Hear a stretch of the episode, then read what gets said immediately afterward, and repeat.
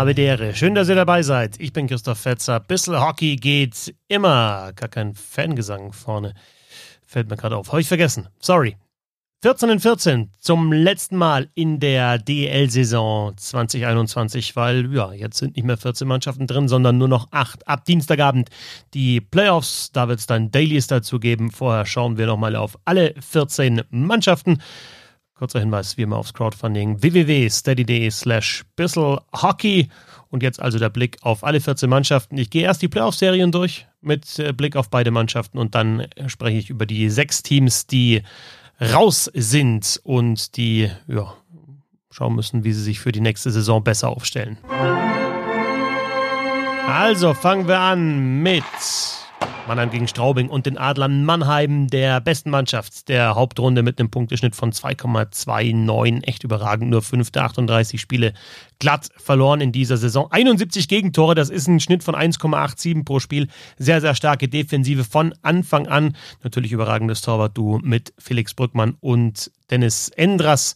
Bester Scorer, David Wolf, Platz 19 kannst du der Erste werden? Na, weil du halt unglaublich ausgeglichen bist. Kein gutes Powerplay, 14,3 Prozent nur die Quote, aber dieses Penalty Killing ist sensationell. Ich habe mal zurückgerechnet, seit dem 14. Spieltag in 26 Partien nur sechs Gegentore in Unterzahl. Nächstbestes Team in diesem Zeitraum München mit 13 und Mannheim in dieser Phase sechs Gegentore. Also das ist sensationell. Penalty Killing funktioniert. Powerplay mal schauen, ob sie da nochmal draufpacken können, überhaupt müssen in den Playoffs. Aber natürlich diese Mannschaft vom ersten Spieltag an sehr, sehr gut unterwegs und ja, die beste in der Hauptrunde gewesen. Und die Mannheimer treffen auf Straubing, die lange ja unter einem Punkt pro Spiel waren und dann angezogen haben, Gas gegeben haben, auch die Auswärtsschwäche immer mehr abgelegt haben. Zu Hause waren sie von Anfang an, ja, ganz gut. Ähm, viel über die Defensive gemacht haben, 102 Gegentore nur kassiert, nur drei Mannschaften haben weniger äh, geschluckt. Auch das Penalty Killing hat wieder funktioniert. Für mich schon so ein Zeichen, dass nach anfänglichen Schwierigkeiten, wo der Einsatz vielleicht nicht ganz so gepasst hat, sie dann doch auch wieder zu ihrer Spielweise gefunden haben und nach Berlin die zweitbesten Schussanteile im 5 gegen 5, also da auch von den Analytics gut unterwegs, die Straubing Tigers über die ganze Saison gesehen. Bester Scorer, Andy Eder, in den letzten fünf Spielen fünf Tore und fünf Assists, also da nochmal richtig Gas gegeben, spielt die beste Saison oder hat die beste Saison seiner DL-Karriere gespielt. Marcel Brandt, offensiv starker Verteidiger, neun Tore geschossen, drittbester Scorer unter den Verteidigern. Ja, und obwohl Connolly keine gute Saison gespielt hat und Williams auch nicht so oft getroffen hat, jetzt zuletzt mal noch sein hundertstes DL-Tor, hat es geklappt für die Straubing Tigers. Im Viertelfinale natürlich auch München mit 2,08 Punkten pro Spiel und ja, dieses 3 zu 8 gegen die Iserlohn Roosters, das ja, wir auch im Roundtable thematisiert haben, das war so ein Startsignal. Seitdem haben sie nämlich elf der zwölf Spiele gewonnen, hinten raus die meisten Punkte in dieser Phase geholt, die meisten Tore geschossen, die zweitwenigsten Gegentore, bestes Powerplay, beste Tordifferenz in den Special Teams und ja, sie sind insgesamt in den Special Teams auch richtig gut. Als einzige Mannschaft der Liga in äh, beiden Special Teams, Überzahl und Unterzahl unter den Top 4. Trevor Parks mit 23 Toren zum zweiten Mal in Folge Torschützenkönig, Chris Borg hinter Marcel Nöbels zweitbester Vorlagengeber. Aber sie haben Ausfälle. Hager Saison aus, genauso wie Meidenschein. Hager tut sehr, sehr weh auf der Center-Position. Vokes zuletzt auch nicht gespielt auf der Center-Position. Gogula, also zuletzt hat Seidenberg Center gespielt. Mal schauen, wer da zurückkommt für die Playoffs gegen Ingolstadt. Da geht es nämlich im Viertelfinale gegen die Schanzer und das ist schon sehr, sehr lange klar. Und deswegen ja, hat Ingolstadt, glaube ich, hinten raus einfach trudeln lassen. Ne? Die haben äh, anfangs einen sehr, sehr guten Eindruck gemacht, aber die haben in den letzten zwölf Spielen einen Punkteschnitt von unter einem Punkt pro Spiel. In der Tabelle seit der DEL-Wiedervereinigung sind sie drittletzter. Ich bin echt gespannt, wie sie da gegen München wieder Schwung aufnehmen können. Special Teams im Mittelfeld Defensive, das große Plus im Vergleich zu den vergangenen Jahren. Und ja, wenn die Mannschaft Lust hat, die ist beweglich, die haben äh, gut skatende Verteidiger, die können auch mal richtig Gas geben. Die haben zwischenzeitlich eine super Performance gehabt von Aubry, Kaffner und Palmu. Die haben natürlich Wohlgemut, Simpson, die haben natürlich Pieter, die haben einfach mehrere Sturmreihen, die auch punkten können wenn das dann äh, läuft. Also Wohlgemut war zweitbester Scorer bei den Ingolstädtern und auch Simpson hatte wieder eine offensiv sehr, sehr gute Saison mit über einem Punkt pro Spiel. Garteig am Anfang richtig stark, dann jetzt in den letzten Wochen auch nicht mehr so präsent. Mal schauen, was es gegen München gibt. Die Eisbären Berlin sind Erster geworden im Norden mit exakt zwei Punkten pro Spiel. Natürlich tut dieser Ausfall von Leo Pföderl enorm weh, denn das war ja zwischenzeitlich die Best Line in German Hockey mit ähm, Föderl, mit Reichel und mit Nöbels, die sehr, sehr gut gespielt haben. Vor der Saison habe ich mir gedacht, ja, die Center-Position ist die tief genug besetzt bei den Eisbären Berlin. Dann haben die Zach Boyczak nachverpflichtet, natürlich ein überragender Spieler. Und ja, jetzt müssen sie in den Playoffs zeigen, dass sie eben da im Sturm auch ohne Pföderl und eben mit vielleicht nicht dem besten Center Core in der Liga trotzdem bestehen können. Äh, tief besetzte Verteidigung, McKiernan zwischenzeitlich in Überzahl richtig gut, den Weggang von Gawanke haben sie verkraften können. Natürlich ein sehr guter Torwart mit Matthias Niederberger. Oh, und in der Serie gegen die Iserlohn Roosters natürlich Favorit. Und die Roosters haben sich erst am allerletzten Spieltag für die Playoffs qualifiziert. Gab da das Fernduell mit der Düsseldorfer AG. Sie haben den Topscorer in ihren Reihen mit Joe Whitney. Diese Reihe mit Whitney, Grenier und mit äh, Bailey hat äh, sehr, sehr gut funktioniert. Von Anfang an war das eine Mannschaft, die einfach gut umgeschaltet hat, sehr effizient war, mit Tempo nach vorn gespielt hat und dann auch ja über die Special Teams, über gutes Torwartspiel von Andi Jenike. Zwischenzeitlich hat er ihnen echt mal den Arsch gerettet, ähm, sich dann doch für die Playoffs qualifiziert haben und so bisschen auch die Analytics, die 5 on 5 Analytics ausgehebelt haben in dieser Saison. Und ja, eine Mannschaft, die natürlich in der Best of Three Serie auch jedem wehtun kann, auch den Eisbären Berlin. Also ich denke, die, die müssen da höllisch aufpassen, dass man auch vor allem gleich das erste Spiel gewinnt, denn sonst äh, kann das tatsächlich eine Überraschung geben mit den Iserlohn Roosters, mit ihrer ja, speziellen Spielweise. Jentsch ist natürlich, Taro Jentsch, auch eine tolle Geschichte gewesen in dieser Saison, wie er sich in seiner ersten DL-Saison gleich etabliert hat und deswegen die Roosters Warriors im Playoff-Viertelfinale. Genauso wie die Fishtown Penguins, die Mannschaft mit dem besten Powerplay der Liga. Das war eigentlich schon beim Magenta Sport Cup klar, dass sie da auch durch ähm, die Verpflichtungen von Jeklic und von Wall eine sehr, sehr gute Rolle spielen werden. In Überzahl haben dann allerdings ja, während der Saison Spieler verloren oder jetzt nochmal einen Corey Kirk verloren. Und äh, ja, die Geschichte ist einfach, spielt Urbas dann ist es eine Top-Mannschaft, spielt Urbas nicht, dann reißen sie einfach nichts. Also doch sehr, sehr abhängig von diesem einen Spieler, der für mich auch der MVP gewesen ist in der vergangenen Saison, Jan Urbas. Also, das ist die große Frage. Kann der spielen in den Playoffs? Ist der fit? Wenn ja, dann ja, können die Eisbären Berlin sich vielleicht auch äh, warm anziehen oder andere Mannschaften, denn dann sind die Fishtown Penguins äh, eine Mannschaft, mit der, man, mit der man rechnen muss. Äh, einfach eine gute Struktur drin, gut trainiert, ähm, eine Mannschaft, die Gas gibt, wobei ich das jetzt in den Spielen, wo ich sie gesehen habe, auswärts jetzt in der Verzahnungsrunde nicht mehr so gesehen habe. Da war aber auch Urbas auch nicht mit dabei. Bremerhaven trifft auf Wolfsburg und die Wolfsburger, ja, die waren zwischenzeitlich da mal gar nicht drin in den Top 4, haben dann Jormarker nachverpflichtet, haben ja insgesamt, muss man schon sagen, einen sehr, sehr guten Kader, auch tief besetzten Kader, auch mehrere Sturmreihen, die, die scoren können und hatten dann diese tolle Phase mit der Siegesserie, mit überragendem Powerplay von fast 50 Prozent während der Serie, sehr, sehr guten Torwartspiel von Dustin Strahlmeier. Und ich glaube, es ist eine Mannschaft, die jeder andere Mannschaft in den Playoffs wehtun kann, weil sie ja, diese spezielle Spielweise haben, sehr, sehr defensiv, checken fast nicht vor, ziehen sich zurück in die neutrale Zone, gewinnen dann die Scheibe, spielen dann nach vorne und haben Spieler, die Tore erzielen können. Jetzt Toto Reck natürlich hinten raus mit einem fantastischen Lauf, also zum richtigen Zeitpunkt heiß gelaufen. Olymp, ein sehr, sehr guter Playmaker. Also eine Mannschaft, denke ich, mit der in den Playoffs, Strahlmeier im Tor, auch das äh, wirklich ein Plus für die Wolfsburger, mit der in den Playoffs zu rechnen ist.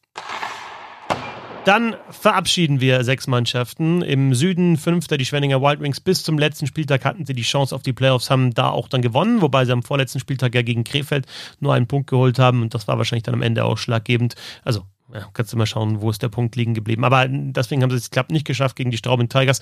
Äh, mit Eriksson, dem besten Torwart der Liga, der aber zwischenzeitlich ja zu Hause war aus privaten Gründen in der Heimat und da haben sie keinen einzigen Punkt geholt, zu viele Gegentore kassiert, die Wild Wings und deswegen den Playoff-Platz hergegeben. Auch das Powerplay, das anfangs wirklich sehr, sehr gut war, lange das Beste im Süden war es abgekühlt und ja, dann haben die Special Teams anders als bei Iserlohn äh, dann die, die Wild Wings nicht reingetragen in die Playoffs. Äh, immer zwei Duos, Spink Spink, Brock Tureson und dazu auch äh, Turnbull McQueen und einen dritten Spieler, den sie dazugestellt haben, auch junge Spieler, die Einsatzzeit bekommen haben, Bassen und Waffengut jetzt auch für die Nationalmannschaft nominiert, also da ja auch belohnt worden für diese gute Saison. Aber ganz hat es nicht gereicht. Schwenningen hat trotzdem einen Schritt nach vorne gemacht in dieser Saison.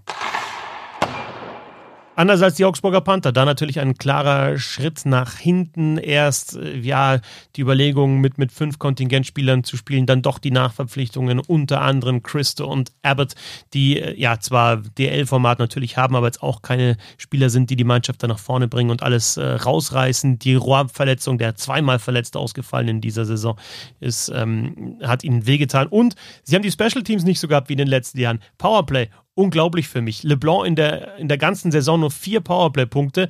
In der Saison davor waren es natürlich auch mehr Spiele, aber trotzdem 22. Sitzemski hat 13 Powerplay-Tore gemacht letzte Saison, dieses Jahr kein einziges. Payal hat 10 Powerplay-Tore gemacht, in dieser Saison nur zwei Powerplay-Punkte. Und die meisten Spieler, die wichtig waren für das Überzahl der Augsburger Panther, sind ja da geblieben und trotzdem hat das Powerplay nicht funktioniert.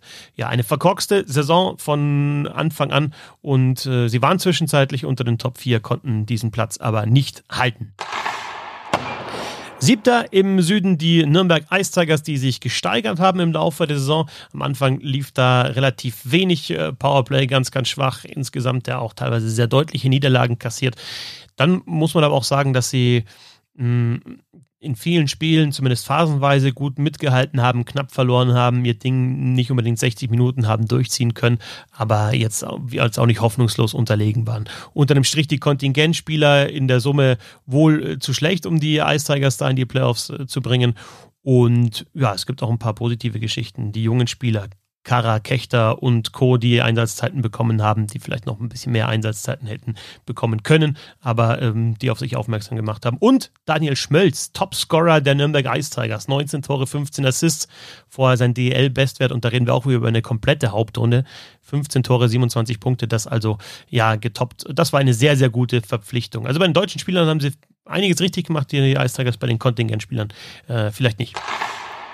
Wir verabschieden im Norden die Düsseldorfer EG als Fünfter. Auch da, wie im Süden, gab es ja bis zum letzten Spieltag das Duell um Rang 4. Ja, Iserlohn hat gegen Ingolstadt äh, gewonnen. Ingolstadt hat nicht mehr alles gegeben. Düsseldorf hat deutlich verloren gegen München. Dann hat es nicht mehr gereicht für den vierten Tabellenplatz. Torwart-Duo oft thematisiert zwischenzeitlich aber dann doch auch stabilisiert. Am Anfang vielleicht dann doch auch zu wenig, äh, zu viele Punkte liegen gelassen, weil mal eine Scheibe durchgerutscht ist im entscheidenden Moment. Äh, aber auch in der Offensive zu viele Stürmer mit Durchstrecken, mit, äh, mit langen Phasen, in denen sie gar nicht äh, getroffen haben. Powerplay gut bei der Düsseldorfer EG, aber das Penalty Killing nicht. Übrigens, es gibt eine Ausnahme, die Schwenninger Wild Wings, die sind Zweiter im Penalty Killing, sonst alle nicht Playoffs-Teams auf den letzten fünf Plätzen im Penalty Killing. Also das scheint wichtig zu sein, ein gutes Penalty Killing zu haben. Und bei der Düsseldorfer EG noch eine positive Geschichte, Alexander Ehl mit einer sehr, sehr guten ersten DL-Saison. Sechster im Norden Köln. Zweitbester Scorer, Ackerson, Shepard offensiv eine tolle Saison gespielt, Tiffels, Matsumoto scored ja auch, also nach vorne sieht das doch gar nicht so schlecht aus. Aber auch da muss man sagen, ja, immer nur schlaglichtartig. Mal eine Reihe, die gut gespielt hat und die anderen, die waren gar nicht zu sehen. Und auch selten mal über 60 Minuten, dass die Kölner Haie ihr Ding durchgespielt haben. Und man muss einfach sagen, die Defensive insgesamt, die defensive Arbeit, vielleicht auch die Defensivverteidiger, auch die Torwart-Duos, äh, zu wackelig, zu viele Gegentore, 3,55 pro Spiel, die drittmeisten Gegentore in der kompletten Liga. So kommst du nicht in die Playoffs. Und es war keine Phase, wo die, die, die Kölner Heimat angerissen haben, wo sie vielleicht mal auch unter die Top 4 geklettert haben, wo du gesehen hast, okay, da kommt mal eine Siegesserie, überhaupt nichts. Und immer so dahin gedümpelt, immer mit Kontakt, leichten Kontakt zu den Playoff-Plätzen, aber nie rein. Und Bekele, der U23-Spieler mit der meisten Eiszeit, abgesehen mal von Leon Gamanke, der aber ja dann relativ früh schon gegangen ist, um Begele rund 17 Minuten. Sicherlich positiv aus Sicht der Kölner Haie, die auf jeden Fall einen Umbruch jetzt brauchen. Siebter im Norden, Krefeld. 69 Tore geschossen. München als beste Offensive 159, 90 Tore mehr in dieser Saison. Ähm, als einzige Mannschaft die Krefeld Pinguine in beiden Special Teams Powerplay und Penalty Killing in den letzten vier, in den meisten Spielen klar unterlegen, aber sich nie hängen lassen haben, haben sich nie hängen lassen. Die Krefeld-Pinguine haben gefightet bis zum Schluss, haben dann auch eben am vorletzten Spieltag da noch dieses, äh, diesen Sieg eingefahren mit, ähm, mit, dem, mit den zwei Punkten nach Verlängerung gegen die Schwenninger Wild Wings. Da der Viererpack von Tjanulin und das sicherlich auch einer äh, der, der, der, positiven, äh, eine der positiven Geschichten. Tjanulin mit Olsen und Alessio in einer sehr, sehr guten Offensivformation bei den Krefeld-Pinguinen. Alexander Blank, auch das ist äh, sicherlich positiv gewesen diese Saison genauso wie Laurin Braun für die erste Phase der WM-Vorbereitung der Nationalmannschaft nominiert. Und ja, Haken hinter diese Saison. Ihr wisst, äh, in der nächsten Saison spielen die Krefeld-Pinguine um die Meisterschaft mit. Das waren die 14 und 14, die letzten in dieser Saison. www.steady.de slash bisselhockey, um dieses Projekt weiter voranzutreiben und äh, ja, auch ähm, dann ja, die, die, die, die, die, die Playoff Dailies dann auch äh, zu unterstützen, die es geben wird ab Dienstag. Wir werden auch teilweise vorausschauen auf die Spiele und dann ein kurzer Rückblick, einfach so täglich, so 10 Minuten, Viertelstunde, was passiert in den DL Playoffs. Ihr wisst, äh, der Roundtable immer Ende der Woche mit Sebastian Böhm und mit Bernd Schwickerath. Hockey Buddies gibt es zu hören. Also eine Menge im Angebot weiterhin bei Bissel Hockey. Die letzten 14-14 in dieser Saison, ich muss sagen, ein bisschen wehmütig bin ich schon, aber ich freue mich auf die Playoffs. Ab Dienstag alle Partien bei Magenta Sport. Ich freue mich, wenn wir uns da hören und natürlich auch hier wieder im Podcast. Bis dahin, Servus.